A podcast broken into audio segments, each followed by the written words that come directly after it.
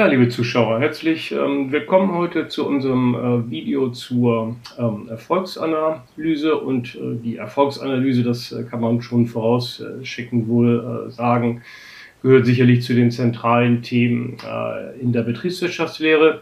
Ja, was verbirgt sich hinter der Erfolgsanalyse? Zunächst einmal geht es darum äh, zu sagen, was ist eigentlich der Erfolg eines Unternehmens, wie hoch ist der Erfolg des Unternehmens und äh, zur Klärung der beiden Fragestellungen, wo kommt der Erfolg eigentlich her und äh, an wen äh, geht der Erfolg. Ähm, wir wollen zunächst einmal die Grundlagen der Erfolgsanalyse in diesem Video darstellen, dann ein paar Anwendungsbeispiele Ihnen geben und äh, abschließend ein kurzes äh, Fazit äh, zur Erfolgsanalyse ziehen. Ja, Zweck, Zweck und äh, Einsatz äh, der Erfolgsanalyse. Äh, zunächst einmal muss man sagen, wenn Sie Stand heute in Ihrem Unternehmen sagen sollten, äh, wie erfolgreich sind Sie, dann ist das sicherlich eine Aufgabe, die einen vor besondere Herausforderungen stellt, denn die äh, Ströme auf den Gütermärkten und den Geldmärkten sind äh, so komplex, dass man sie sicherlich nicht auf Knopfdruck sofort darstellen könnte. Äh, etwas einfacher ist es vielleicht, wenn man in die Vergangenheit ähm, blickt. Und äh, noch schwieriger wird es allerdings, wenn man in die Zukunft äh, schaut. Künstliche Intelligenz und äh, Big Analytics äh, hin oder her. Äh, eine Erfolgsprognose abzugeben, ist durchaus schwieriger, als man das, sich das so vorstellt. Ja, man möchte einen strukturierten Überblick geben über die wirtschaftliche Erfolgslage eines Unternehmens. Und äh, da die Realität so äh, komplex ist, gibt es glücklicherweise Modelle, die sowohl in der Theorie als auch in der ähm, Praxis zum Einsatz kommen. Und äh, hier in diesem Fall ist das äh, der Jahresabschluss. Im Jahresabschluss, so meint man, kann man sich ja ein Bild über die wirtschaftliche Lage eines Unternehmens ähm, machen.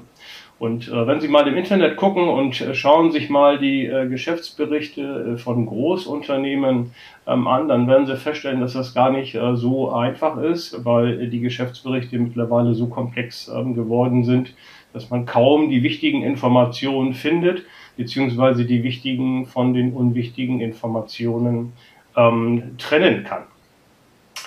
Ähm, das betrifft auch äh, die Erfolgsanalyse und die Gewinn- und Verlustrechnung zu finden in einem Jahresabschluss ist gar nicht so einfach.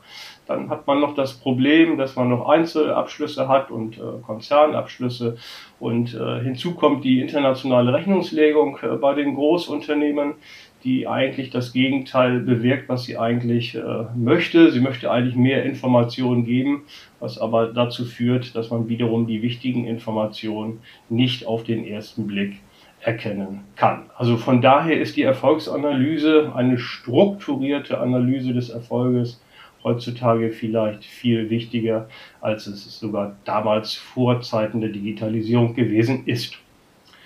Die Erfolgsanalyse darf nicht verwechselt werden mit der Rentabilitätsanalyse. Das sind äh, Kennzahlen, die relativ schnell erhoben äh, werden können.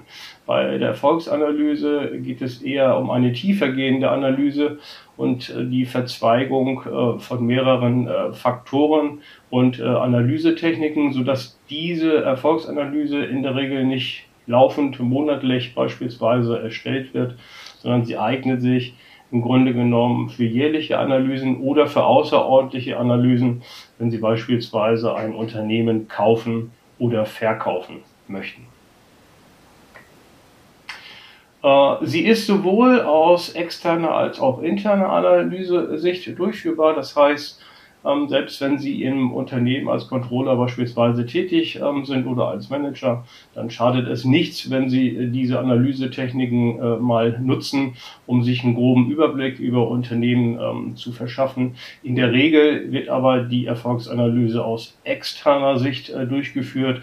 Das heißt, Sie haben bestimmte Zwecke und Ziele, die Sie mit der Analyse verfolgen des Unternehmens und äh, schauen sich die Daten an. Und wir gehen auch mal davon aus im Folgenden, dass wir äh, die externe Analyse äh, Sicht hier einnehmen und nur in Anführungszeichen die Daten des Jahresabschlusses dann vorliegen haben. Die Jahresabschlussanalyse insgesamt setzt sich im Grunde genommen aus zwei Teilen zusammen. Zunächst einmal die Erfolgsanalyse, äh, die die Gewinn- und Verlustrechnung zum Inhalt hat und dann die Finanz- oder Vermögensanalyse, auch kurz Finanzanalyse ähm, abgekürzt, die sich mit der Bilanz beschäftigt. Äh, ich hatte schon gesagt, gerade bei Großunternehmen haben Sie in der Regel im Geschäftsbericht zwei Abschlüsse. Einmal den Einzelabschluss äh, des Mutterunternehmens und dann haben Sie den Konzernabschluss, der also auch alle Tochtergesellschaften ähm, mit umfasst. Und es ist die Frage, äh, welchen Abschluss sollte man dann analysieren? Das äh, lässt sich pauschal so nicht beantworten. Wenn Sie sich einen Einblick in den gesamten Konzern verschaffen möchten, dann ist sicherlich der Konzernabschluss hier das Richtige. Und wenn Sie sich nur die, mit der Muttergesellschaft beschäftigen möchten, dann müssen Sie sicherlich auf den Einzelabschluss gehen. Da wir aber auch viele Unternehmen haben, die keinen Konzernverbund äh, sind, beziehungsweise nur wenige Tochtergesellschaften haben, wollen wir uns im Folgenden hier auf den Einzelabschluss konzentrieren. Ja, Stichwort Konzentration, äh, Erfolgs- oder Finanzanalyse. Ähm, beides gehört ja zur Jahresabschlussanalyse. Und warum guckt man sich das eine an und vielleicht das andere nicht oder das eine mehr und das andere weniger? Das äh, hängt immer vom Analysezweck des Analytikers ab. Das äh, wollen wir uns mal anhand eines kleinen Beispiels anschauen.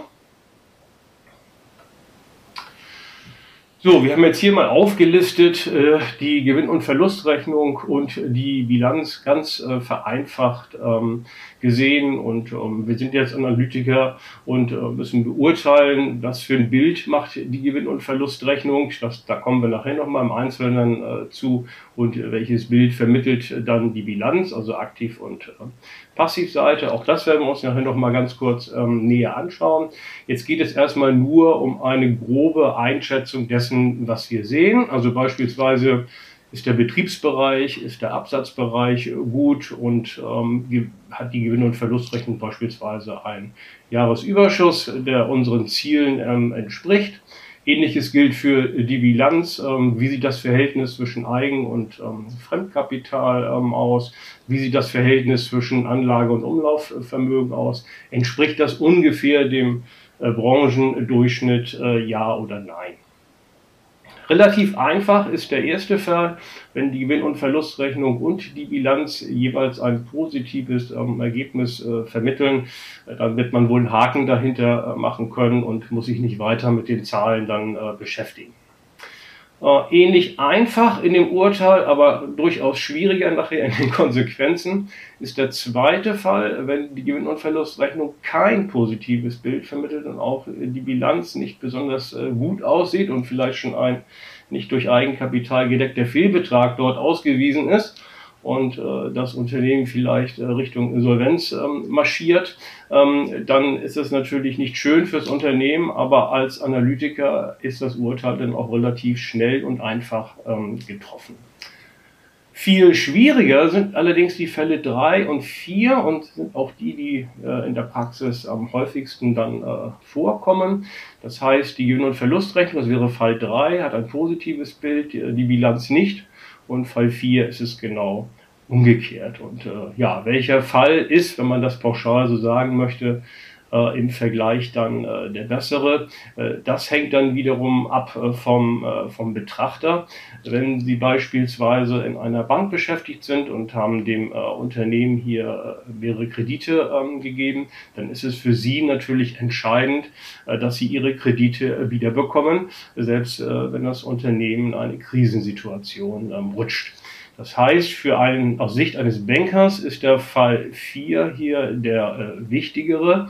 Und äh, Sie sagen dann, den geht es vielleicht betriebswirtschaftlich nicht so gut, aber ich kann Stand heute sagen, äh, mein Kredit äh, kriege ich wohl noch wieder, weil äh, die Bilanzseite, beispielsweise Stichwort Eigenkapital, die Passivseite äh, ein gutes Bild ähm, abgibt. Betriebswirtschaftlich gesehen äh, ist dieser Fall äh, der schlimmere. Ähm, denn äh, wenn der Betriebsbereich nicht läuft, das heißt, Sie haben also Probleme im Absatz oder im Produktions-, Beschaffungs-, äh, Betriebsbereich, wo auch immer, äh, dann wird es vielleicht äußerst mühselig, aus dieser Krise wieder rauszukommen. Das kann dauern und vielleicht gelingt es auch gar nicht und dann ist Ihre gute Bilanzseite, also insbesondere die Kapitalseite, ganz schnell aufgebraucht das Eigenkapital zehrt sich schnell auf und Sie sind dann auch relativ schnell dann mit Ihrer Bank im Gespräch. Etwas einfacher, betriebswirtschaftlich gesehen, ist der dritte Fall. Die Gewinn- und Verlustrechnung ein gutes Bild ähm, vermittelt und sie sind am Markt mit ihren Produkten äh, gut äh, aufgestellt. Ähm, nur die Bilanzseite sieht nicht so gut aus. Das heißt, sie haben, warum auch immer, vielleicht ähm, in der Vergangenheit eine Krise gehabt, an der sie noch ein bisschen zu, zu knappern haben. Ähm, oder sie haben eben halt die falschen Kapitalgeber. Äh, dann wird man hier Gespräche vielleicht führen müssen, um die Finanzseite zu bereinigen. Die sind auch aufwendig und teilweise auch teuer, wenn sie vielleicht sich von Fremdkapitalgebern äh, trennen ähm, müssen. Allerdings ist die betriebswirtschaftliche Seite hiervon äh, nicht berührt und dürfte im Regelfall das Unternehmen auch vernünftig weiterlaufen. Ja, wenn wir das mal in so eine Art Beurteilung dann äh, einfließen ähm, lassen, dann ist dieser Fall, wie gesagt, unser Musterschüler mit einem klaren Plus. Äh, dieser Fall ja eher so derjenige, der versetzungsgefährdet ist, mit einem entsprechenden äh, Minus. Und betriebswirtschaftlich gesehen ist der Fall 3 besser als der Fall 4, weil die Maßnahmen, die hier zu ergreifen sind, um das Unternehmen wieder vielleicht beispielsweise Richtung Fall 1 äh, zu bringen, im dritten Fall äh, etwas einfacher sind als im äh, vierten Fall. Ja, ich möchte Ihnen jetzt das Konzept der äh, Erfolgsanalyse ähm, kurz vorstellen. Ähm, ich hatte gesagt, ähm, drei Fragen sind zu klären. Zunächst einmal, ähm, was, was ist der Erfolg? Äh, wie hoch ist er? Und äh, dann geht es um die beiden Teilfragen. wo kommt der Erfolg eigentlich her? Das bezeichnen wir als Erfolgsquellenanalyse und wir nehmen hier eine Trennung vor in ordentliche und nicht ordentliche. Das heißt, das hat nichts mit der Sauberkeit des Betriebes zu tun, sondern ordentlich äh, meint in dem Augenblick das Kerngeschäft und nicht ordentliche Komponenten äh, sind dann äh, in Abgrenzung dazu ähm, Dinge oder Sachverhalte, die nicht mit dem Kerngeschäft des Unternehmens dann anfallen. Also, wo kommt der Erfolg her? Erste Frage. Und zweite Frage ist, an wen geht er? Das heißt, ähm, wohin fließt ähm, der Erfolg? Wer ist Nutznießer des Erfolges? Wer bekommt ihn? Oder genauer gesagt, mit ähm, welchen Anteilen?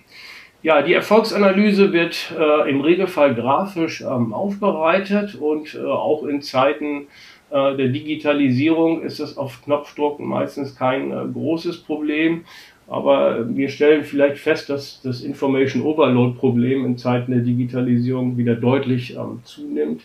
Deswegen ist auch hier der, der Grundsatz im Grunde genommen, den wir aus dem Controlling schon kennen, wenn wir grafisch aufbereiten, am besten eine DIN A4-Seite quer, auch wenn wir es nicht mehr ausdrucken auf Papier.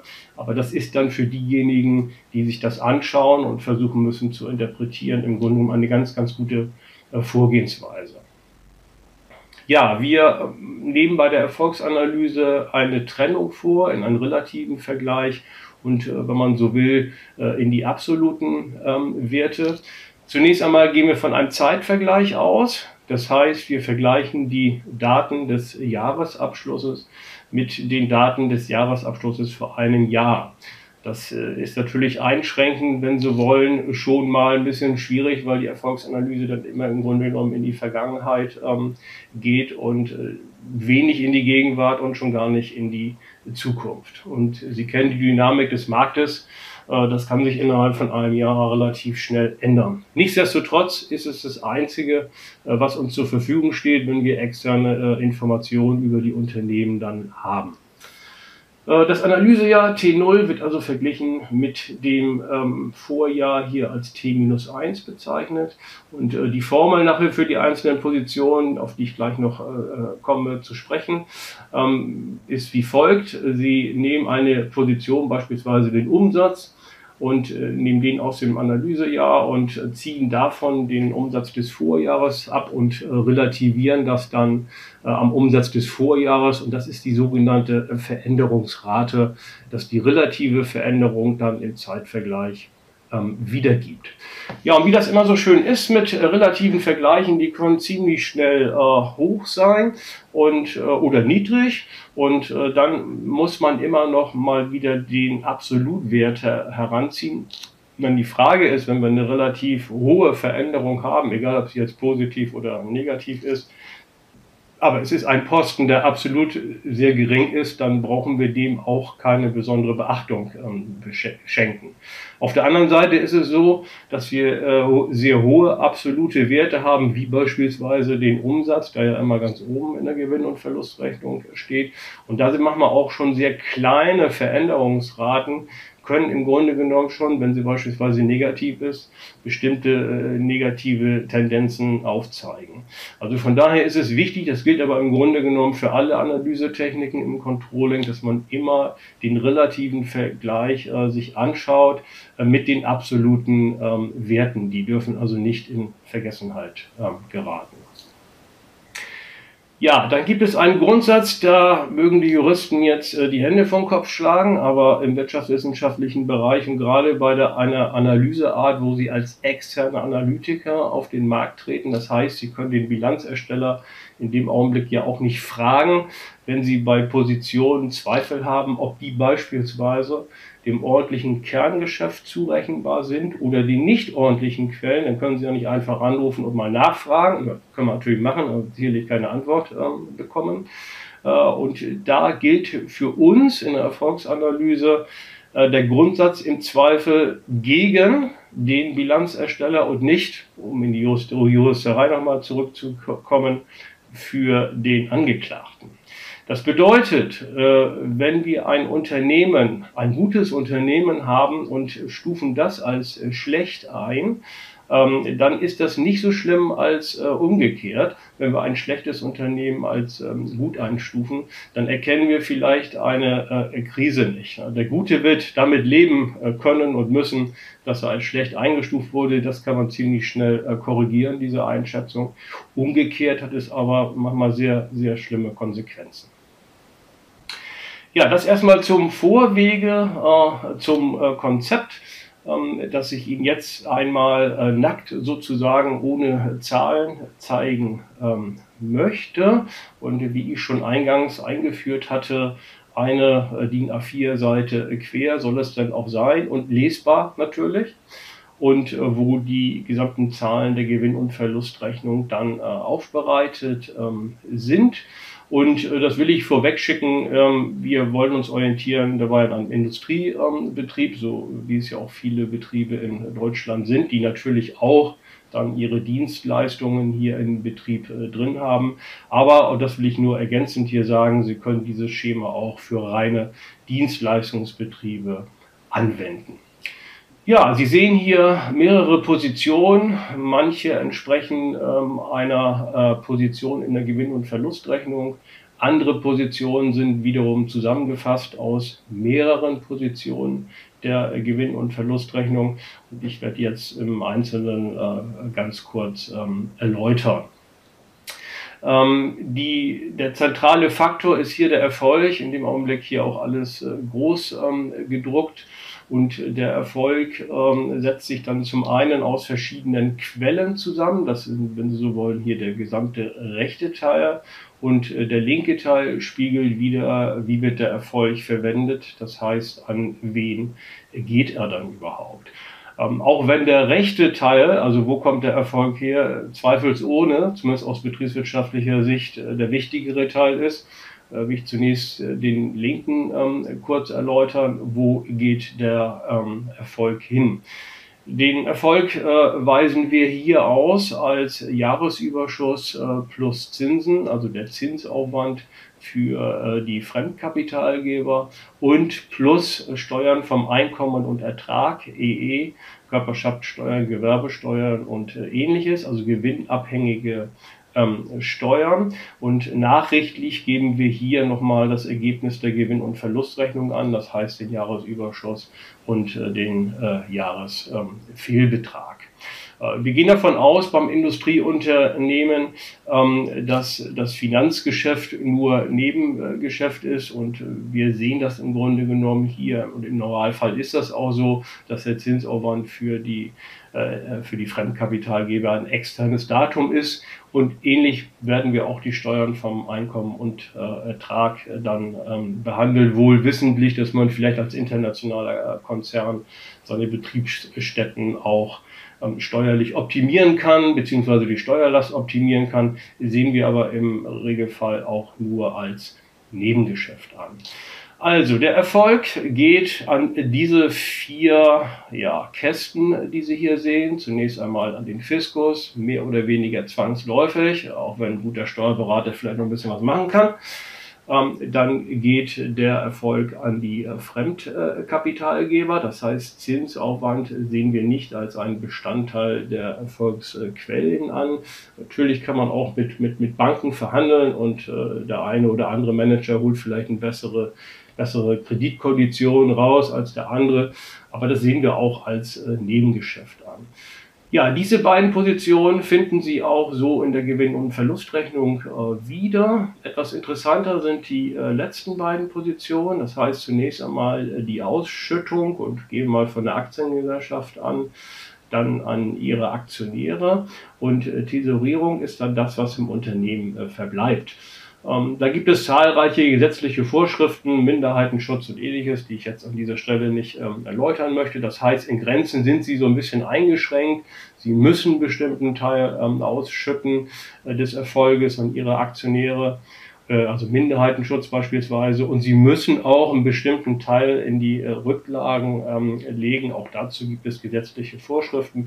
Aber im Grunde genommen sind sie, wenn man das mal beiseite lässt, in der Verwendung hier frei und das ist dann auch eine Frage der äh, Bilanzpolitik. Äh, wie viel geben Sie an Ihre Aktionäre, an die Eigenkapitalgeber sozusagen als äh, ja, Zinsen des Eigenkapitals und was verbleibt im Unternehmen beispielsweise für spätere Investitionen. Das sind die vier Arten äh, der Erfolgsverwendung. Man kann, gerade wenn man volkswirtschaftlich äh, argumentiert, sicherlich noch drüber ähm, äh, nachdenken, ob man auch den Personalaufwand im Rahmen einer Art Wertschöpfungsanalyse hier mit äh, reinnimmt.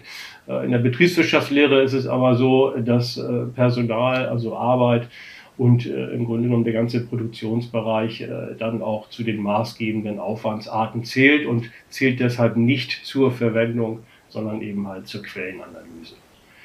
Ja, zur Quellenanalyse komme ich jetzt auch. Das heißt, der Erfolg, den Sie hier sehen, in gleicher Höhe hier ist die Frage, wo geht er hin? Und hier ist die Frage, wo geht er her? Wobei wir den ordentlichen Betriebserfolg hier noch etwas genauer uns anschauen.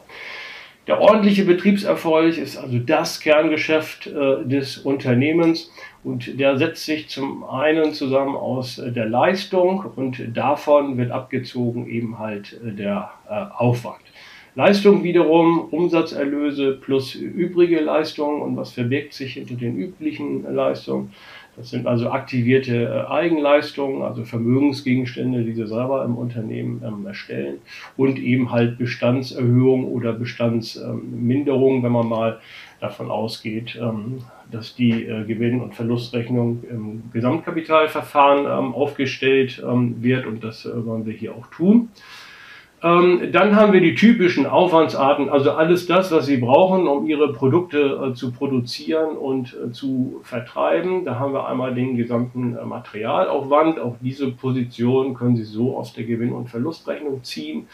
Dann haben Sie den äh, Personalaufwand, ebenfalls eine Position, die Sie so aus der Gewinn- und Verlustrechnung entnehmen können. Dazu zählen alle Bruttolöhne und äh, Gehälter plus äh, Nebenleistungen und freiwillige soziale Leistungen, also das gesamte Paket, äh, das sie dann äh, brauchen, um ihr Personal äh, zu beschäftigen und zu bezahlen. Dann haben Sie die Abschreibung äh, auf das äh, Anlagevermögen, die planmäßigen Abschreibungen auf Ihre ähm, Maschinen und äh, sonstige Anlagengegenstände, aber auch die außerplanmäßigen Abschreibungen verbirgen sich ähm, hier in dieser Position. Und dann haben Sie noch den von uns hier als restlichen Aufwand ähm, bezeichnet. Dazu gehört der sonstige betriebliche Aufwand, den Sie ebenfalls aus der Gewinn- und Verlustrechnung ähm, entnehmen können. Und dazu zählen auch die sonstigen Steuern, ebenfalls eine extra Position der Gewinn- und Verlustrechnung, die sonstigen Steuern wie Versicherungssteuer, Kfz-Steuer etc., was noch alles so gibt, ähm, die im Grunde genommen nicht gewinnabhängig sind. So können Sie die hier abgrenzen. Ja, das äh, zunächst zum ordentlichen äh, Geschäft und das ist eigentlich im Grunde genommen auch das, womit man sich in der Quellenanalyse erstmal primär ähm, beschäftigt. Und äh, dann kommen hier noch äh, drei äh, Kästen dazu, die, wenn Sie so wollen, nicht ordentlich ähm, sind. Äh, zunächst einmal der Finanzerfolg, was verbirgt sich dahinter? Da verbirgen sich die Erträge aus Finanzanlagevermögen hinter Zinserträge, beispielsweise Gewinnabführungsverträge und ähnliches, die sie beispielsweise mit Tochtergesellschaften ähm, haben. Davon werden abgezogen die Abschreibungen auf das Finanzanlagevermögen, die ja in der Regel außerordentlich sind und äh, im Grunde genommen äh, auch kaum anfallen. Ähm, und dann haben Sie noch den Bereich der nicht ordentlichen Erträge und ähm, Aufwendungen. Äh, was verbirgt sich hier hinter? Nicht ordentliche Erträge, nicht ordentliche Aufwendungen. Das sind Positionen, die wirklich nur ganz selten äh, anfallen. In der Regel, wenn ja schon irgendwelche Krisen im Grunde im Anflug sind, beispielsweise nicht ordentlicher Aufwand, das wäre dann Abschreibung auf das Umlaufvermögen, die äh, unüblich sind. Wenn Sie beispielsweise auf Ihr Lager ähm, äh, Waren und ähnliches äh, Abschreibung vornehmen müssen und der Wirtschaftsprüfer Sie darauf hinweist, dass das vielleicht Dinge sind, die sie nicht mehr verkauft bekommen, dann ist das schon ein Anzeichen, was nicht so besonders gut aussieht. Und nicht ordentliche Erträge, äh, die auch nur im Extremfall ähm, anfallen, weisen ebenfalls auf eine Krisensituation hin. Und das ist der Grund, warum man vielleicht sagt, naja, Moment, äh, wieso hat man hier nicht einen Kasten, den man als nicht ordentlichen Erfolg bezeichnet, in Analogie zum ordentlichen Betriebserfolg und in Analogie zum Finanzerfolg. Aber in der Krisensituation, damit werden wir gleich nochmal drauf zu sprechen kommen, steigen diese beiden Positionen an. Und wenn man die saldiert, dann kriegt man manchmal die Krise nicht richtig ähm, mit. Ähm, Sie erinnern sich vielleicht ähm, an den Grundsatz im Zweifel gegen den ähm, Bilanzersteller. Und ich möchte mal hier bei den nicht ordentlichen Erträgen ein Beispiel bringen, auf den der Grundsatz dann anzuwenden ist. Ähm, Sie, wenn Sie sich die Gewinn- und Verlustrechnung anschauen, dann haben Sie oben, relativ weit oben, auch einen Betrag, äh, eine Position mit äh, sonstige betriebliche Erträge. Das ist so ein Mischmaschposten, in dem sich ordentliche und nicht ordentliche Erträge befinden. Und da befinden sich auch finanzwirksame, also liquiditätswirksame und nicht liquiditätswirksame Posten drunter. Also wollen wir ein kleines Beispiel machen. Ähm, sie machen Ersatzinvestitionen für eine Maschine, die ist sieben, acht Jahre gelaufen, äh, hat ihren Dienst getan, äh, die Produkte sollen weiter produziert äh, werden, sie beschaffen sich einen Ersatz, natürlich technisch etwas besser als die ältere Maschine, ein ganz normaler Vorgang. Ähm, sie schaffen die Maschine an und gleichzeitig geben sie die alte Maschine ab und in der Regel haben Sie dann hier noch äh, nicht ordentliche äh, betriebliche Erträge vorliegen, wenn, wenn Sie die alte Maschine abgeben und ähm, Sie erzielen hier noch einen Verkaufserlös über Buchwert, so wäre das ein sonstiger betrieblicher Ertrag, wo man jetzt sagen würde, das gehört zum ordentlichen Betriebserfolg des Betriebes. Ähm, nehmen wir den gleichen Fall. Sie veräußern äh, eine Maschine und erzielen dort ebenfalls wieder einen Ertrag. Das heißt, äh, der Veräußerungserlös liegt über dem ähm, Buchwert. Aber das ist keine Ersatzinvestition, sondern, um es ganz knallhart zu sagen, Sie müssen die Maschine verkaufen, ähm, weil Sie auch kein Geld in der Kasse haben, um beispielsweise noch Ihre Löhne und Gehälter zu bezahlen. Gleichzeitig leasen Sie die aber teuer, aber Klammer zu, äh, Klammer auf, teuer, Klammer zu, äh, wieder zurück, dann wird man sicherlich sagen, ja, dieser Vorgang ist nicht so wirklich ordentlich und der gehört dann beispielsweise in den nicht ordentlichen Bereich. Problematisch ist nur, dass sie das nicht erkennen können, weil sich beide Fälle beispielsweise in den sonstigen betrieblichen Erträgen ähm, wiederfinden. Ja, was tut man an dieser Stelle? Fragezeichen. Ich stelle das mal ganz kurz äh, zurück, die Frage. Ich will noch auf einen zweiten Punkt ähm, aufmerksam machen, der ebenfalls in den sonstigen betrieblichen Erträgen steckt. Äh, wenn Sie eine Rückstellung äh, auflösen, und äh, das machen Sie ja über folgenden Buchungssatz, Rückstellung an sonstige betriebliche ähm, Erträge, es fließt null Geld in die Kasse, ähm, aber Sie haben einen hohen, teilweise vielleicht sogar sonstigen betrieblichen Ertrag, den Sie hier ausweisen ähm, können. Das machen Sie beispielsweise, wenn der Grund für die Rückstellung nicht mehr besteht und wenn das ordentliche, im ordentlichen Betriebserfolg sich wiederfindet, diese Tatsache, dann ist das ja auch völlig unproblematisch. Ja, wenn das aber eine Auflösung ist, wo vielleicht der Wirtschaftsprüfer gesagt hat, na, das gehe ich gerade so mit und ansonsten sieht es bei Ihnen im Unternehmen aber auch gar nicht so gut aus, was alles andere angeht, dann ist das wohl eher eine Auflösung, die man zum nicht ordentlichen äh, Bereich zählen müsste. Auch das können wir nicht erkennen und von daher äh, greift eben halt der Grundsatz im Zweifel gegen den Bilanzersteller und äh, es führt eben halt dazu, dass wir hier bei uns in dem Schema die sonstigen betrieblichen Erträge grundsätzlich komplett in den nicht ordentlichen äh, Bereich äh, zählen. Und äh, das ist uns auch bewusst so, dass hier vielleicht die Unternehmen etwas zu schlecht behandelt werden in Summe. Aber wie gesagt, uns kommt es eher mit dem Schema drauf an, dass man diejenigen erkennt, denen es äh, nicht so gut geht. Da habe ich jetzt ein bisschen mehr zu erzählt, ähm, das aber aufgrund der Tatsache, weil äh, das Erfolgsanalyse-Schema, was ich Ihnen hier präsentiere, äh, in diesem Punkt abweicht von vielen anderen Schemata, die es auch noch gibt. Ja, nach der kurzen Erläuterung ähm, der einzelnen Posten wollen wir uns jetzt mal ein paar Fälle anschauen. Äh, zunächst einmal will ich Ihnen zwei Fälle zeigen, die eigentlich den normalen Geschäftsbereich ähm, betreffen und wie werden sich so Positionen oder wie können sich Positionen im Zeitvergleich dann entwickeln.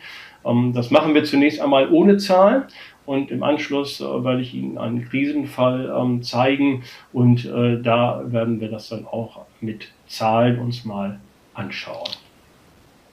Ja, wir bleiben beim Industriebetrieb und äh, haben hier ein Unternehmen vor uns, das dem Maximalprinzip ähm, ähm, treu ist. Und äh, Sie kennen vielleicht das Maximal- und äh, Minimalprinzip, das wir uns gleich nochmal anschauen werden die beiden Arten, ähm, wie man ein Unternehmen ähm, führen kann. Und äh, das mag nicht nur in der Theorie so sein, sondern das ist in der Praxis auch oftmals äh, gegeben. Und unter Maximalprinzip verstehen wir nichts anderes, dass wir mit gegebenen Mitteln, also mit gegebenem Aufwand, dann versuchen, unsere Leistung äh, zu steigern oder zu maximieren. Und ähm, wann macht ein Unternehmen das? Im Regelfall, wenn sie so in der Reifephase ihres Produktes sind. Das heißt, sie haben ihre Strukturen für das Produkt oder den Produktbereich äh, aufgebaut und mit den Strukturen wollen sie jetzt auch eine Zeit lang ähm, leben. Und sie sehen eben halt noch, dass es am Markt eben halt noch Chancen gibt, äh, dass sie ihren Marktanteil dann äh, erhöhen können. Also immer, wenn sie sich in der Reifephase befinden, dann äh, gehen Unternehmen meistens nach dem Maximalprinzip ähm, vor. Jetzt habe ich hier so ein paar Farben eingemalt in das Schema, das Sie e-, von eben schon äh, kennen. Grün bedeutet äh, in der Regel, wird es sich dabei um eine Zunahme des Betrages handeln. Gelb steht für bleibt ungefähr gleich, sage ich mal. Und Rot äh, steht dafür äh, nimmt äh, ab. Und Schwarz habe ich jetzt erstmal unbestimmt ähm, gelassen. Ja, das Maximalprinzip hatte ich eben erläutert. Äh, wenn das alles so hinkommt, was Sie sich planen, wie beispielsweise in der Reifephase, dann werden Sie hier eine Leistungssteigerung haben, in der Regel dadurch, dass Sie Ihren Umsatz steigern können und nicht unbedingt auf Lager produzieren, sage ich mal. Ähm, und Ihr Aufwand nehmen Sie als gegeben an. Das heißt, diese Aufwandsarten werden ungefähr gleich bleiben. Ähm, in Summe auf jeden Fall ähm, gegenüber dem ähm, Vorjahr. Der ordentliche Betriebserfolg als Kerngeschäft Ihres Unternehmens wird äh, zulegen. Äh, Finanzerfolg, nicht ordentliche Erträge werden ungefähr sich in dem ähm, Bereich bewegen, die Sie auch im Vorjahr ähm, genommen haben. Sofern Sie nicht ordentliche Aufwendungen überhaupt gehabt haben im Vorjahr, dann äh, werden die hier äh, abnehmen. Aber wie gesagt, diese Position ist ohnehin nur sehr, sehr selten. Äh, als Ergebnis der Erfolgsquellenanalyse, wenn das Ihr Ziel war und Sie haben es auch am Markt so erreicht, dann wird Ihr Erfolg äh, steigen und ebenfalls äh, der Jahresüberschuss, der ja hier drin enthalten ist, wird ebenfalls ähm, steigen. Wie wirkt sich das in der Verwendung auf? Und äh, tendenziell ist es nun mal so, wenn Sie erfolgreich äh, dann am Markt ähm, sind, dann werden auch Ihre gewinnabhängigen Steuern äh, steigen. Das wird sich nicht vermeiden ähm, lassen, wie gesagt, außer man betreibt eine Steueroptimierung hier. Ähm, das heißt, die Steuern vom Einkommen und Ertrag werden zulegen. Ähm, mit gegebenen Mitteln bedeutet natürlich auch, dass sie mit ihren Fremdkapitalgebern im Grunde genommen äh, ebenfalls den, den Aufwand weiter so betreiben, wie sie ihn vorher gehabt haben. Sie werden natürlich äh, Kredite tilgen äh, müssen und werden dann, wenn sie dem Maximalprinzip folgen, die dann wieder aufstocken bis zu einem bestimmten Bereich, sodass man also davon ausgehen kann, dass diese Position auch ungefähr gleich bleibt, ebenso wie es die anderen Aufwandspositionen auch tun. Ja, unbestimmt äh, gelassen habe ich die Ausschüttung und die Tesorierung, weil das, wie gesagt, eine Frage dann der Bilanzpolitik ist. Ähm, wir gehen jetzt mal zum äh, Minimalprinzip, wie das ausschaut. Wann wird man dem Minimalprinzip folgen, das nichts anderes besagt, äh, dass man sagt, wir ähm, haben ein gegebenes Ziel, eine gegebene Leistung und die versuchen wir mit dem geringsten Aufwand von Mitteln zu erreichen. Und wann bietet sich das immer an? Das bietet sich dann an, wenn Sie in der Sättigungsphase mit Ihrem Produkt äh, stecken, die ja durchaus mehrere Jahre auch äh, betragen ähm, kann. Das heißt, Sie sind am Markt gut aufgestellt, aber im Grunde genommen können Sie kaum noch Marktanteile hinzugewinnen. Und wenn, dann ist das so teuer, dass Sie sagen, ach Gott, das lasse ich lieber.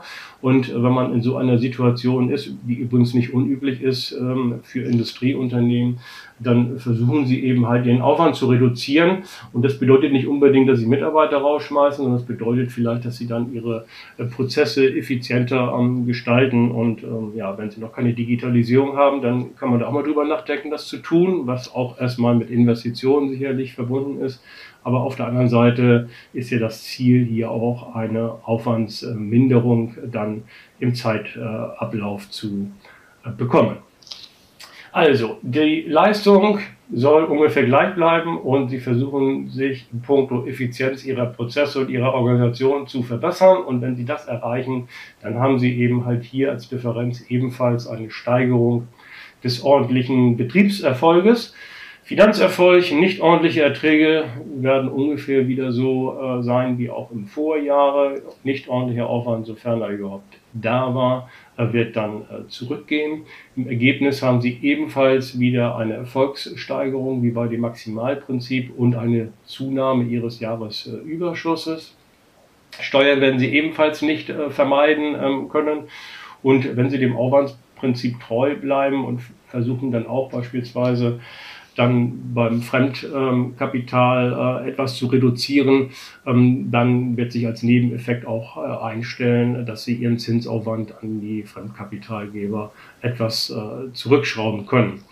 Ebenfalls unbestimmt bleiben wieder Ausschüttung und Tesorierung. Wie gesagt, das ist dann wiederum eine Frage der Bilanzpolitik.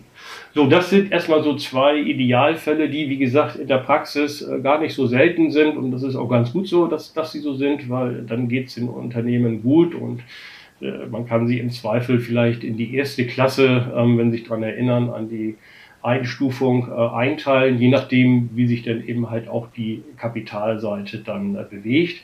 Ähm, auf jeden Fall, selbst wenn die Kapitalseite oder die Bilanz nicht so schön aussieht, ähm, haben wir hier einen Fall, wo man sagt, in der Erfolgsanalyse ähm, macht das einen guten Eindruck. So, jetzt komme ich zu einem Krisenfall und jetzt werde ich auch mal Zahlen äh, präsentieren. Es handelt sich ebenfalls um ein Industrieunternehmen. Und äh, die Zahl, die Sie jetzt hier sehen und ich gleich ein bisschen erläutern ähm, möchte, das sind reale Zahlen. Es handelt sich auch an, um ein reales Unternehmen. Und das ist immer so schön für Theoretiker, dann wo man sich keine Zahlen ausdenken, an die man spielt, sondern kann im Grunde um die ähm, übernehmen aus der Bilanz.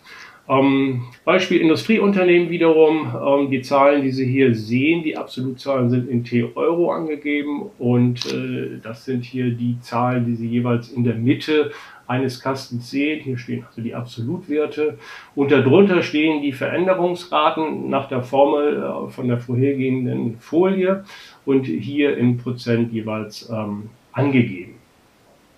Ja, wenn wir das so ein bisschen auf uns wirken lassen, dann geht der Blick des Analytikers natürlich zunächst immer auf den Erfolg. Das heißt, ist der Erfolg mal unabhängig von der Höhe beispielsweise, ist er ungefähr gleich geblieben, dann ist das schon mal, ich sag mal, kein schlechtes äh, Zeichen. Wenn er gestiegen ist, macht das schon mal einen guten Eindruck. Und wenn er gesunken ist, dann wird man sagen, naja gut, da glaube ich, muss ich mal ein bisschen näher äh, hinschauen. Und äh, jetzt, wenn man mal sagt, immer das Zusammenspiel zwischen Absolutzahl und relativer Zahl. So wird man erstmal absolut sagen, dass 15,5 Millionen, je nachdem, was für eine Größenordnung des Betriebes das so ist, erstmal ein Erfolg ist, wo er auch sagt, ja, das ist auch ein Erfolg. Und äh, wenn man dann allerdings sieht, dass der um 40 Prozent gegenüber dem Vorjahr abgenommen hat, dann ist das schon ein Zeichen, ist natürlich immer subjektiv, aber 40 Prozent ist für jeden, glaube ich, schon mal ein Rückgang, wo man sagt, das äh, sollte so wahrscheinlich nicht sein.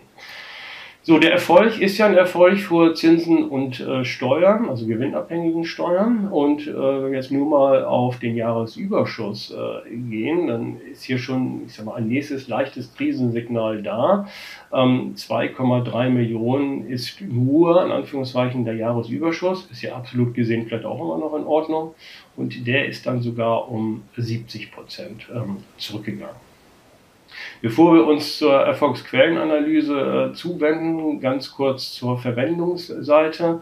Äh, das Gute ist immer daran, wenn Sie nicht so erfolgreich gewesen sind, wie Sie vielleicht sein äh, wollten, dass dann Ihre Steuerlast auch sinkt. Ne? Also äh, schlechte Unternehmen zahlen wenig Steuern und gute Unternehmen zahlen eben halt mehr Steuern. Äh, da kommt man schlecht gegen an, gegen das Prinzip, auch nicht mit guten Steuerberatern. Ähm, dann ist allerdings sehr dramatisch hier der Zinsaufwand, also der Aufwand für ihre Fremdkapitalgeber. Das sind 13 Millionen, der ist stark angestiegen, fast 40 Prozent. Und wenn Sie so wollen, das jetzt vergleichen mit dem Erfolg, dann können wir salopp sagen, naja, Sie arbeiten ja nur für Ihre Fremdkapitalgeber. Dementsprechend bleibt nicht mehr viel übrig äh, für Ihre Eigenkapitalgeber und es bleibt auch schon gar nicht mehr was übrig für ihr Unternehmen äh, für die Zukunft, ähm, was äh, Investitionen ähm, zukünftiger Art angeht. 2,3 Millionen bleiben noch nach, die sie ähm, ausschütten. Das ist ein Rückgang von 60 Prozent. das ist hier eine Aktiengesellschaft, die auch an der Börse notiert ist. also ich glaube, dass die Hauptversammlung nicht so schön gewesen ist. damit sie überhaupt auf diese 2,3 Millionen äh, kommen. Ausschüttung mussten sie sogar noch äh, von ihrem Eigenkapital aus den Rücklagen oder aus dem Gewinnvortrag, je nachdem, sogar noch ein bisschen was entnehmen. Ähm, sie sehen hier übrigens ein oder zwei Ausrufezeichen und ein Minus in der Mitte. Was bedeutet das? Das bedeutet, dass wir Veränderungsraten über 100 Prozent, je nachdem, ob sie positiv sind, da würde hier ein Plus stehen, oder negativ, wie in diesem Fall, also ein Rückgang, dass wir den ähm, nicht mit Zahlen ausweisen, sondern sozusagen etwas pointierter, dass man den Blick gleich sofort darauf wirft. Nun ist natürlich bei dem Absolutbetrag hier das verschwindend gering. Dennoch ähm, ist das natürlich hier so ein Alarm- oder Krisenzeichen dafür, dass sie sicherlich nicht das thesaurieren konnten, ähm, was sie sich vielleicht vorgenommen haben. Also die Verwendungsseite wirkt durchaus so oder erweckt den Anschein, dass hier im Grunde was schiefgelaufen ist in dem Jahr. Und jetzt gucken wir uns mal die Erfolgsquellenseite an, die ja im Grunde genommen, so wollen, die wichtigere ist, betriebswirtschaftlich gesehen. Jetzt schauen wir uns hier die vier äh, Erfolgsquellen erstmal auf der ersten Ebene an. Der ordentliche Betriebserfolg noch 8,9 Millionen, absolut gesehen mag das in Ordnung sein. Äh, relativ gesehen haben sie hier auch einen Rückgang äh, fast, zwei, fast zwei Drittel, was für sich schon äh, für eine Krise steht. So, und jetzt kann man hier anhand der anderen Position mal so erkennen, wie man als Krisenunternehmen so reagiert. Also in dem Augenblick, Sie erinnern sich vielleicht ähm, an unsere vier Fälle eingangs ähm, des Videos, in dem Augenblick, wenn Sie den Fall 2 haben, ne, Gewinn- und Verlustrechnung ist schlecht und Bilanz ist schlecht, das sieht jeder. Aber entscheidend ist ja beispielsweise, dass Sie das erkennen, dass man dahin steuert zu Fall 2. Das heißt insbesondere den Fall, dass die Gewinn- und Verlustrechnung keinen guten Eindruck macht, aber die Bilanz vielleicht noch. Und ähm, das heißt so zwei, drei Jahre im Grunde genommen, bevor es zur Insolvenz kam. Wenn Sie dann die Krise entdecken, dann können Sie vielleicht noch entsprechend reagieren und im Grunde genommen äh, ich sag mal, den ganz schlechten Fall Nummer zwei und vielleicht sogar die Insolvenz oder Aufgabe ihres Unternehmens vielleicht noch verhindern. Ja, hier reagiert das Unternehmen so, wie man das im Grunde genommen macht, wenn man in die Krise reinrutscht. Der Finanzerfolg äh, steigt an. Das sind 1,5 Millionen, ähm, ja, vielleicht relativ gesehen, äh, absolut gesehen äh, niedrig, aber eine Steigerung um mehr als 100 Prozent. Ähm, das hängt natürlich immer davon ab, ob Sie einen Konzernverbund haben, ja oder nein. Und wenn Sie ihn haben, wie hier bei diesem Fall, dann ist es oft mal so, dass der Druck der Muttergesellschaft dann in den Konzern weitergegeben wird. Äh, in der Regel haben Sie dann als Tochtergesellschaften Gesellschaften, die kleiner sind als die Muttergesellschaft, äh, unbedeutend sind, Zuliefererfunktionen haben, dieses und jenes. Und da kann man sich natürlich darüber unterhalten, dass man Material, wenn man von dem Material bezieht, beispielsweise für den Produktionsbereich, ja, dass man für einen Stückpreis vielleicht nicht mit das zahlt, äh, was man vorher gezahlt hat. Und äh, dann kommt noch ein zweiter Nebeneffekt dazu, der sehr unschön für so eine Tochtergesellschaft ist, dass man dann sagt, naja gut, äh, vorher hast du 1 Euro gekriegt, jetzt kostet aber nur noch 95 Cent. Ne? Und im Übrigen ähm, steht das auch nur auf dem Papier, zahlen tun wir erst statt sonst 14-tägig erst im Vierteljahr. Und das sind alles so Dinge, die ähm, erkennen Sie übrigens nur, äh, wenn Sie den Einzelabschluss äh, sich, sich betrachten. Und ich komme doch mal auf das zurück, was ich eingangs gesagt hatte. Wenn Sie eine Konzernbetrachtung machen, dann äh, werden Sie solche Dinge nicht erkennen können, weil der Konzernabschluss ja gerade darauf gerichtet ist, dass die ähm, Geschäftsbeziehungen zwischen den Verbundpartnern konsolidiert, das heißt rausgerechnet werden. Ja. Und wenn Sie gerade bei der Krisendiagnose dabei sind in dem Feld, dann würde ich Ihnen immer raten, dass Sie dann lieber erstmal auf den Einzelabschluss gucken, weil da, wie gesagt, sehen Sie sowas. Ne? Das können Sie nicht sehen im Konzernabschluss. Also Krisenfall, Rückgang des Betriebserfolges, und alle anderen Auf bzw. Erfolgsarten nehmen zu. Finanzerfolg wird zunehmen, wenn sie im Konzern verbunden sind und, wie gesagt, den Druck noch an ihre Tochtergesellschaften weitergeben können, den sie selber haben. Dann werden die nicht ordentlichen Erträge äh, ansteigen. Auch das ist so ein Krisensignal wird und äh, was man da so machen kann, habe ich Ihnen eingangs schon erzählt, wie beispielsweise erstmal Auflösung von Rückstellungen und ähnlichen äh, Dingen. Die spülen Ihnen überhaupt kein Geld in die Kasse, das ist ein Nachteil, aber zumindest können Sie hier das kompensieren äh, ähm, auf dem Papier, was Ihnen hier vielleicht fehlt. Der nicht ordentliche Aufwand steigt hier an und wir haben bei diesem Unternehmen wirklich den Fall, dass äh, Abschreibungen vorzunehmen waren auf das Umlaufvermögen, die äh, nicht üblich waren. Und wie gesagt, dass, wenn das ausgewiesen wird, auch wenn es absolut erstmal wenig ist, dann äh, ist das äh, auch ein Krisenzeichen. Nochmal äh, zu der Argumentation, dass Sie den nicht ordentlichen Bereich hier getrennt aufweisen und nicht als Saldo. Wenn Sie jetzt hier von den 6,3 oder 6,4 Millionen die 1,2 abgezogen hätten, äh, dann hätten Sie hier ja, 4,4 gehabt und äh, hätten vielleicht dann diese starken Anstiege gar nicht gesehen. Also das spricht also auch dafür, gerade im Krisenfall, das hier zu trennen. Also, wir stellen also fest, dass der Rückgang des ordentlichen Betriebserfolges durch die typischen Maßnahmen eben halt hier versucht wurde zu kaschieren.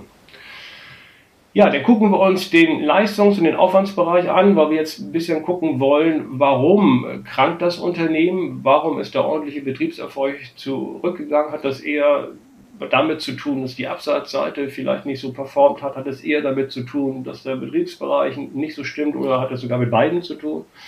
Und wenn wir uns jetzt hier mal die einzelnen Komponenten anschauen, Ähm, so werden wir also feststellen, der Leistungsbereich hat sogar noch zugenommen.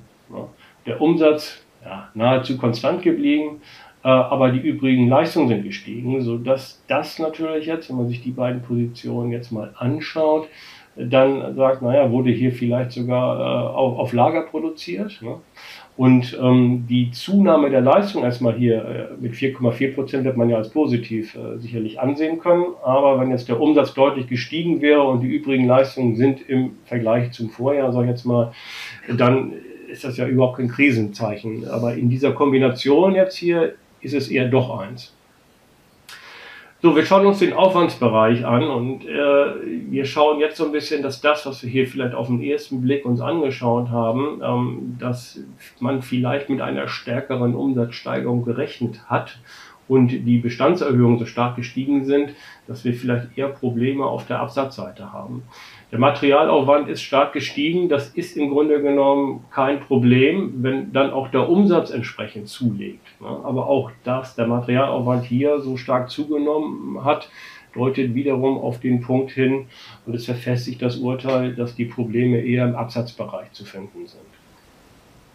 Der Personalaufwand äh, ist leicht zurückgegangen. Jetzt aber zu sagen, naja, da wird sofort auf die Krise reagiert ähm, mit äh, Personalfreistellung, äh, ist sicherlich viel zu kurz gegriffen, weil der Personalbereich äh, ein Bereich ist, der immer sehr zeitverzögert reagiert. Also wenn Sie beispielsweise sich äh, in der Reifephase äh, befinden ihrer, ihrer Produkte, dann werden sie auch nicht sofort Mitarbeiter einstellen. Also man wird erstmal so gucken, da geht wirklich äh, unser Weg weiter nach oben. Ähm, da wartet man ja erstmal ein bisschen ab. Und genauso ist es ja in der Krise auch. Ne? Also in dem Augenblick, wenn es ihnen nicht so gut geht und mal eine Phase durchleben, wo alle den Gürtel etwas enger schnell, schnallen müssen, werden sie auch nicht sofort Personal in großem Maße freistellen, sondern hoffen, dass sie es wieder in den Griff bekommen. Ja. Mal abgesehen davon gibt es natürlich noch Kündigungsschutz und ähnliche rechtliche Vorschriften, die das Freistellen von Personal ja auch erschweren und das vielleicht sicherlich auch aus gutem Grund.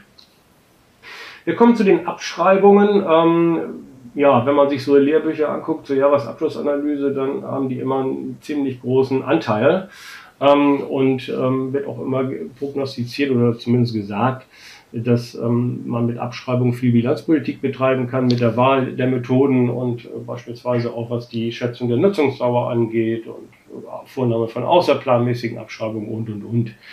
Ähm, die sind aber dann allerdings in der Praxis schon eingeschränkt und äh, zunächst einmal durch gesetzliche Vorschriften, auch des, des Steuerrechts zum einen und zum anderen aber auch die Tatsache, dass sie natürlich nur Maschine nur einmal abschreiben können, beispielsweise. Und auch bei der Nutzungsdauer, ja, können sie vielleicht noch einmal verlängern von sieben bis acht, was Finanzamt das mitmacht.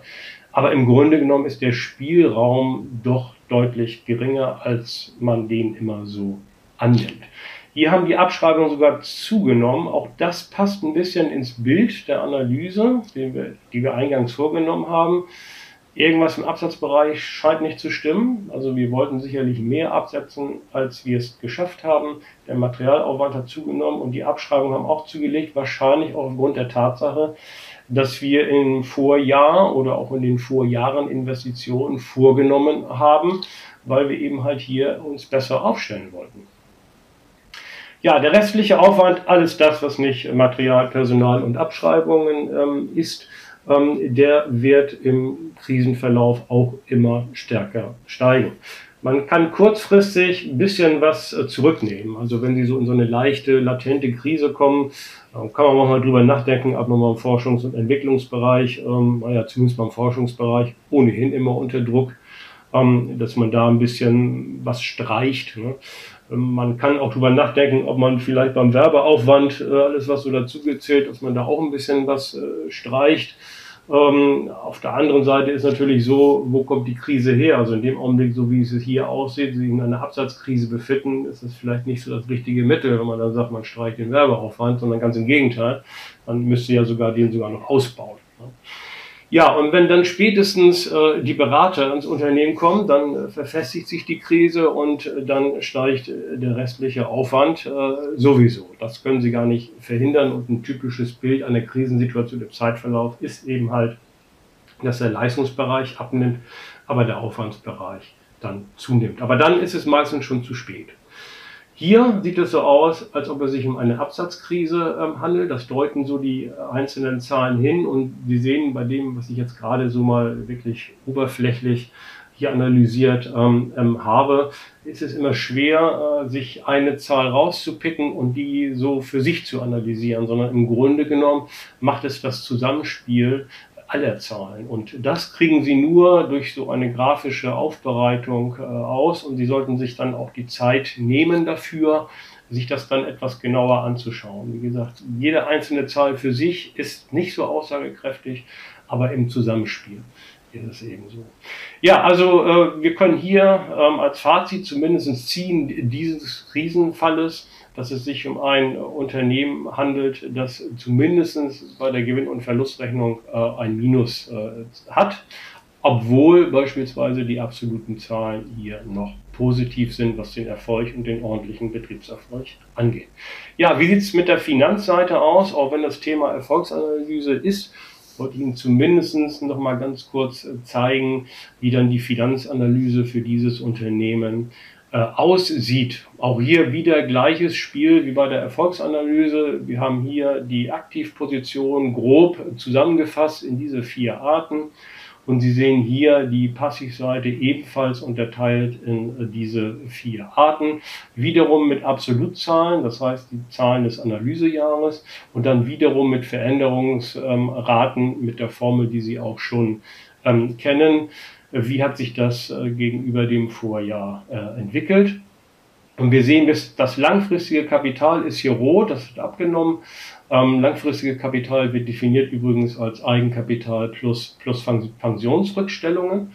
Ähm, alles andere hat ähm, zugelegt und äh, wenn Sie sich vielleicht äh, im Bankbereich ein bisschen auskennen, dann gibt es dort so einige äh, Regeln, ähm, Bankregeln, goldene Bilanzregeln und ähnliches mehr ähm, die ich jetzt hier gar nicht vertiefend äh, erzählen möchte, aber zumindest zwei will ich zumindest sagen. Äh, die eine besagt, dass das Anlagevermögen, äh, Entschuldigung, dass das langfristige Kapital das Anlagevermögen decken sollte. Und das tut es hier und ja, fast mit dem doppelten Betrag. Und auf der anderen Seite ist es so, dass das äh, kurzfristige Umlaufvermögen das kurzfristige Fremdkapital decken sollte. Und auch das ist hier mit mehr als 100 Prozent, nicht ganz 100 Prozent, genau, äh, der Fall. Und von daher würde jetzt ein Banker sagen, das macht hier einen sehr guten Eindruck, ich brauche mir die Gewinn- und Verlustrechnung ja gar nicht weiter anschauen. Ne? Wenn wir uns das ein bisschen dynamisch angucken, dann ist das auch noch nicht krisenbehaftet. Also äh, das Anlagevermögen hat 3% zugenommen, okay, liegt, im, liegt wohl im normalen Bereich. Und das langfristige Kapital hat zwar 10% abgenommen, aber das Verhältnis ne, ist ja natürlich immer noch äh, sehr gut. Auf der anderen Seite hat äh, das Umlaufvermögen zugelegt und da muss man jetzt ein bisschen genauer angucken, ist es ein Forderungsanstieg beispielsweise. Ne? Wenn die Kundenforderungen überdurchschnittlich stark zugenommen haben, deutet das immer so ein bisschen darauf hin, ähm, ob ähm, das vielleicht an Kunden verkauft werden, die nicht ganz so zahlungskräftig sind. Dann muss man sich noch ein bisschen den Warenbestand angucken. Ne? Also wird, wie gesagt, auf Lager produziert und ähnliches mehr. Nichtsdestotrotz ist das ja erstmal per se kein Krisensignal und das kurzfristige Fremdkapital hat um 53 Prozent zugelegt. Das ist nicht ganz so schön, aber man würde auch in dynamischer Perspektive äh, sagen, die Bilanz vermittelt einen guten Eindruck, ja, sodass es sich also hier um den Fall handelt des Krisenfalles. Schlechte Gewinn- und Verlustrechnung, aber gute Bilanz. Ja, das mal ganz äh, kurz und äh, erläutert, äh, wie die Erfolgsanalyse dann äh, in Beispielen äh, funktioniert oder funktionieren ähm, kann. Und dann komme ich auch schon ähm, zum Fazit. Ähm, die Erfolgsanalyse können Sie relativ schnell ähm, erstellen. Also insbesondere bei internen Daten, äh, dann ist das ein Knopfdruck und Sie haben die vorliegen. Als externe Analytiker kommen Sie nicht drum herum, noch zumindest beim Stand der Technik, dass Sie die Daten zunächst eingeben müssen. Und dieses Erfolgsanalyseschema und eventuell auch das Finanzanalyseschema müssen Sie vorher natürlich auch dann programmiert haben. Ähm, Sie können sich schon, wie wir gerade beim Krisenfall dann auch gesehen haben mit äh, den Zahlen, ähm, ist durchaus eine strukturierte Erfolgsquellenanalyse äh, möglich, auch auf der Ver Verwendungsseite natürlich. Ne?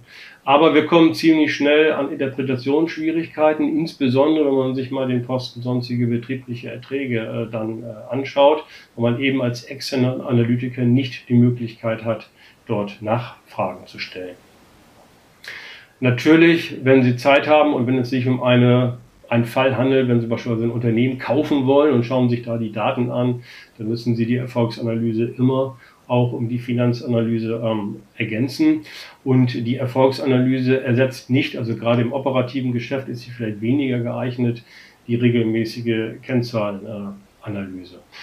So, also können wir als Fazit festhalten, ähm, dass die Erfolgsanalyse in den Grenzen, die sie natürlich auch hat, auch die ein Jahresabschluss hat, doch einen guten Einblick in das operative Kerngeschäft eines Unternehmens geben kann. Ja, zum Schluss, äh, wie Sie es vielleicht schon kennen, wenn Sie sich unsere Videos hier angucken, äh, wenn Sie in Hagen an der Fernuniversität äh, studieren und insbesondere die Controlling-Module äh, von mir machen, dann kriegen Sie das alles, was ich Ihnen gerade eben kurz erzählt habe, ohnehin in schriftlichem Material und Videos mit. Und ähm, wenn Sie sagen, ich studiere aber nicht in Hagen und ich studiere sowieso nicht, weil ich bin nur in Anführungszeichen in der Praxis tätig, dann können Sie hier zum Thema und auch noch vieles mehr die Bücher zum Beteiligungscontrolling und die Übungsbücher zum Controlling besorgen. Ja, dann danke ich mich abschließend bei Ihnen fürs äh, Zuschauen für das Video und wenn es Ihnen gefallen hat, dann äh, würde ich mich freuen, wenn Sie einen Daumen hoch auf unserem äh, YouTube-Kanal machen oder den sogar abonnieren. Sie finden dort auch noch weitere Videos zum Thema Betriebswirtschaftslehre. Ja, für, für daher war es das erstmal für heute und ich sage nochmal vielen Dank fürs Zuschauen.